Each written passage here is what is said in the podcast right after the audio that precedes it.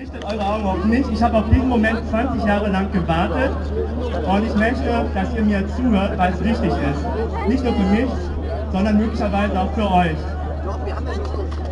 Die wollen frisch, die wollen... Ich grüße erstmal diejenigen, die halt hier sind. Ich grüße vor allem die vietnamesischen Familien, die immer noch in Lichtenhagen wohnen. Ich grüße die People of Color, die hier sind, die, die schwarzen Menschen, muslimische Menschen, Migranten. Ich grüße euch. Ich grüße auch die Lichtenfeger und ähm, sage denen, ihr seid eingeladen, hierher zu mit uns zu feiern, weil das, was ich will, ist, dass die Menschen hier und auch die vietnamesischen Familien hier morgen besser behandelt werden. Mit mehr Respekt, mit mehr Anerkennung und mit weniger Gewalt.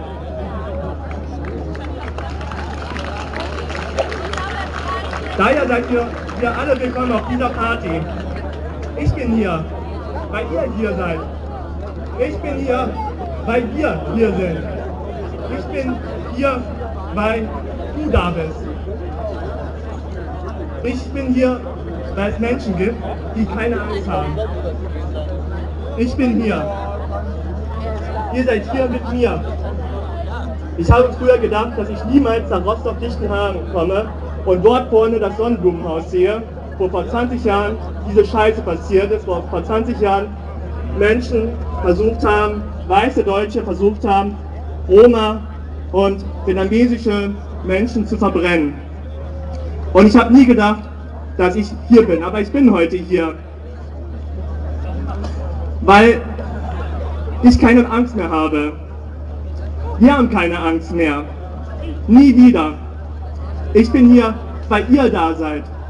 Ich bin hier, weil wir da sind. Ich bin hier, weil du da bist.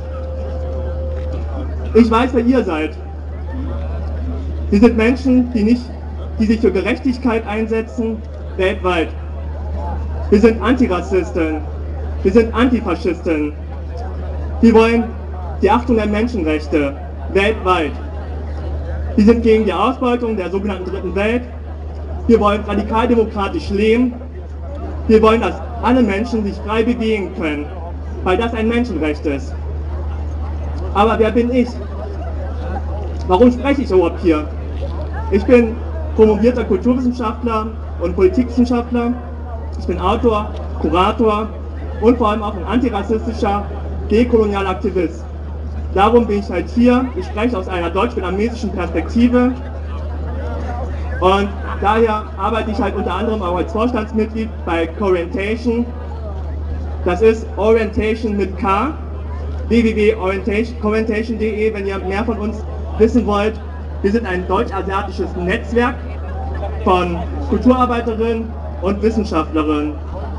Und in diesem Zusammenhang haben wir halt letzte Woche, letzten Sonntag in Berlin auf dem Festival gegen Rassismus eine Veranstaltung organisiert mit dem Namen Fire and Forget. Deutsch-vietnamesische Perspektiven, 20 Jahre nach dem Pogrom in Rostock-Lichtenhagen. Für mich, für uns ist es wichtig, die Aufarbeitung Rostock-Lichtenhagen nicht nur aus der weißen deutschen Dominanzperspektive zu machen und das Schweigen dort zu brechen, sondern auch unsere eigene Geschichte wiederzuentdecken diese Geschichte anzueignen. Und das ist auch der Grund, warum ich euch meinen Leserbrief, den ich am 26.09.1992 an die Taz geschrieben habe, jetzt vorlesen werde. Dieser Brief wurde übrigens am 1.9.1992 äh, zum Teil in der Taz abgedruckt. Ich möchte damit vor allem damit dokumentieren, dass es Widerstand gab. Es gab auch hier Widerstand im Sonnenblumenhaus, haben die vietnamesischen Menschen sich versucht zu bewaffnen. Sie haben Knüppel benutzt, um sich gegen den Naziterror zu organisieren und äh, sich zur Wehr zu setzen. Es gab also Widerstand. Und ich werde am Anfang über Lothar Kupfer sprechen. Und wenn ihr alle heute aufgepasst habt, dann wisst ihr, wer Lothar Kupfer ist. Er war der damalige Innenminister von äh, Mecklenburg-Vorpommern. Pogrom in Rostock.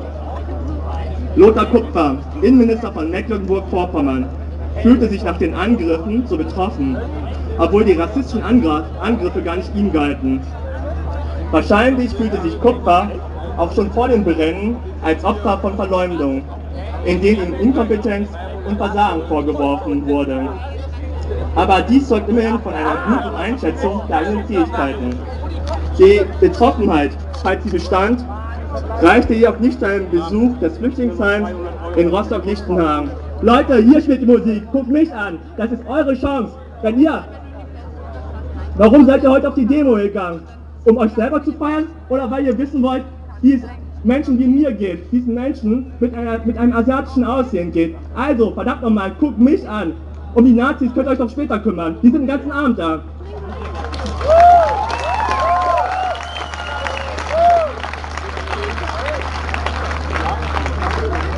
Die Betroffenheit, falls sie bestand, reichte jedoch nicht zu einem Besuch des Flüchtlingsheims in Rostock-Lichtenhagen als Zeichen des Mitgefühls bzw. der Solidarität, was von Antifaschisten unter Lebensgefahr praktiziert wurde. Komisch bzw. traurig ist nur, dass der Betroffene Kupfer sogleich das, sogleich das Asylrecht durch Ergänzung abschaffen will und sogar Verständnis für faschistisch-rassistische Gewalt aufbringen kann. Aber auch dieser Akt der des triefenden Opportunismus und der Verlogenheit ist nur ein Kapitel im Buch Politik auf Kosten von Migranten. Gleichzeitig wurden und werden Opfer zu Täter gemacht, Verbrechen relativiert, erklärt und entschuldigt und versuchten Mörder damit entlastet, weil sie, wenn nicht sogar freigesprochen.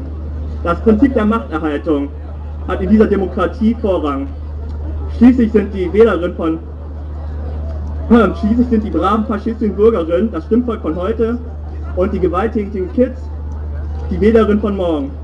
Die meisten Politiker der etablierten Parteien trauen sich nicht, den Deutschen ihr Spiegelbild zu zeigen, das von der mangelnden Aufarbeitung der narzisstischen Vergangenheit und dem allgegenwärtigen Rassismus in der deutschen Gesellschaft verzerrt ist. Durch die Sozialisation haben wir alle, bei dem einen mehr, bei dem anderen weniger, diese Auffassung irgendwo verinnerlicht. Es ist viel leichter, mit bequemen Scheinwahrheiten zu leben, in denen die Deutschen sich als Opfer der Flut Asylanten, der kriminellen Ausländer, die im Park herumlungern und damit das deutsche Ordnungsgefühl irritieren, der Wohnungsklauer und Dumpingarbeiter sehen. So werden aus Privilegierten plötzlich bedauernswerte Opfer, Benachteiligte und ungerecht Behandelte. Schließlich kommen auch noch Zukunftsängste, ein Bruch in der Biografie durch das verfallende Sozialmilieu, einschließlich Elternhaus, Werteverfall aufgrund des Zusammenbruchs der DDR und der sozialistischen Werte, Arbeitslosigkeit, Alkohol und Langeweile hinzu, die das Bild abrunden. Müssen wir Migranten und Flüchtlinge dann nicht akzeptieren, dass die armen Jungs ein Ablassventil brauchen? Aber keine Sorge, der nächste Aufschwung kommt ganz bestimmt. Die Realität ist jedoch, dass Migranten und vor allem Flüchtlinge in einem viel stärkeren Maß unter Zukunftsängsten aufgrund der rechtlichen Ungleichbehandlung, das heißt unsichere Aufenthaltsstatuten, keine politische Beteiligungsmöglichkeiten, keine Bürgerrechte und einer noch schlechteren Situation auf dem Arbeitsmarkt leiden. Hatten wir keinen Bruch in unserer Biografie, als wir nach Deutschland kamen und Familien durch Bürgerkriege, politische, religiöse und ethnische Verfolgung, Morde oder einfach durch Armut auseinandergerissen wurden. Wurden wir nicht mit einer neuen dominierenden Kultur, mit anderen Werten konfrontiert? Und haben die Flüchtlinge, die keine Arbeit finden können, weil sie nicht arbeiten dürfen, nicht ebenfalls Langeweile? Aber wie interessiert das schon? Wir veranstalten, obwohl unsere Probleme denen der Ostdeutschen im Nichts nachstehen, keine Pogrome. Daher kann dieser Erklärungsansatz kaum befriedigen. Diese Gewalt hat seine Wurzel im gesellschaftsfähigen Rassismus und Nationalismus. Die rassistisch-faschistischen faschistischen Gewalttäter unterscheiden sich nur durch die angewandte Gewalt, angewandte Gewalt von den acht so braven Bürgerinnen, aber nicht durch ihre Auffassung. Noch leugnen sie, die Politikerinnen, die Soziologinnen, die Bürgerinnen, aber wie lange noch? Das war mein Leserbrief. Ich äh, bedanke mich, dass ihr heute 7500 Menschen heute auf Rostock-Lichtenhagen gegangen ist. Es ist ein großer Erfolg, es ist ein ganz wichtiges Zeichen. Aber ich habe auch zwei kritische Punkte anzumerken. A, finde ich es schade, dass keine Einbindung von migrantischen Organisationen von schwarzen Organisationen, von People of Color Organisationen versucht wurde. Es gibt halt zum Beispiel The Voice, die Karawane, die Karawane für Flüchtlinge. Es gibt den Migrationsrat in Berlin-Brandenburg. Es gibt den Türkischen Bund mit seinem Antidiskriminierungsnetzwerk. Das sind alles potenzielle Bündnispartnerinnen. Dann wäre diese Demo heute noch kraftvoller, noch hybrider, noch, noch viel, viel besser. Und das ist, glaube ich, etwas, was wir für die Zukunft lernen müssen. Raus aus dem weißen Einheitsbrei. Und die zweite Geschichte, die nicht weniger wichtig ist. Wir haben heute um 11 Uhr die Gedenktafel angebracht. Dieser Text stammt aus dem Jahr 1992. Wenn ihr diesen Text lest, wisst ihr, dass nicht nur eine sehr, sehr problematische Sprache verwandt wird, wie zum Beispiel Zigeunerlager ohne Anführungsstriche, ohne Erklärung, sonst was zu benutzen, dass das deutsche Volk einfach so normativ hingenommen wird als etwas ganz Normales, was man einfach so benutzen kann. Und das Schlimmste aus meiner Sicht der Dinge zumindest, die vietnamesischen Opfer, die in diesem Sonnenblumenhaus 1992 um ihr Leben bangen mussten, sie werden nicht mal erwähnt. Und das finde ich, ist, ist halt, das finde ich ist sehr, sehr traurig, weil gute Intentionen alleine reichen nicht. Man muss halt aus Fehlern lernen können. Von daher hoffe ich halt, dass, wenn die endgültige Tafel angebracht wird, diese Probleme diskutiert und behoben werden. Ähm,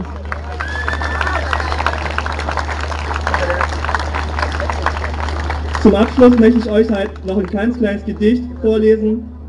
Zuerst auf Englisch und dann die deutsche Übersetzung von mir.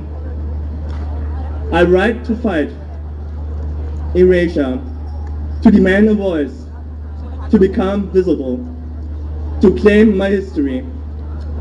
I write to turn on the light. Kitty Sue, Asian American lesbian poet and activist.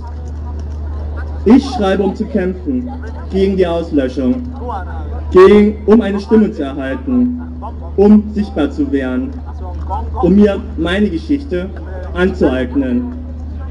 Ich schreibe, um das Licht anzuschalten. Kitty Sue, asiatisch-amerikanische lesbische Dichterin und Aktivistin. Und ganz zum Schluss bin ich mir sicher, wir werden uns in Hoyerswerda wiedersehen, in Mölln, in Soling, in Müggeln. Ich bin da, weil ihr da seid. Ich bin da, weil wir da sind.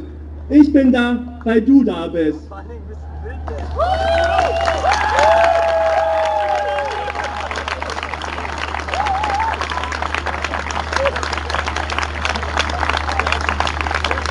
Eine kleine Ergänzung nur noch. Ähm, ich, äh, die, also die Dichte der Anzugträger ist heute auf der Demo und auch hier äh, erfreulich gering. Ich habe für mich, für dieses, für dieses Outfit, für meine Performance entscheiden, weil das, äh, ein, weil das halt mein Versuch darstellt, den Opfer des Rassismus Respekt zu, äh, Respekt zu erweisen. Es ist eine politische Haltung, die ich mit diesem schwarzen Anzug hier in diesem Rahmen repräsentiere. Und das ist das, was ich euch bitte zu verstehen. Ansonsten haut rein und äh, stay safe. Tschüss.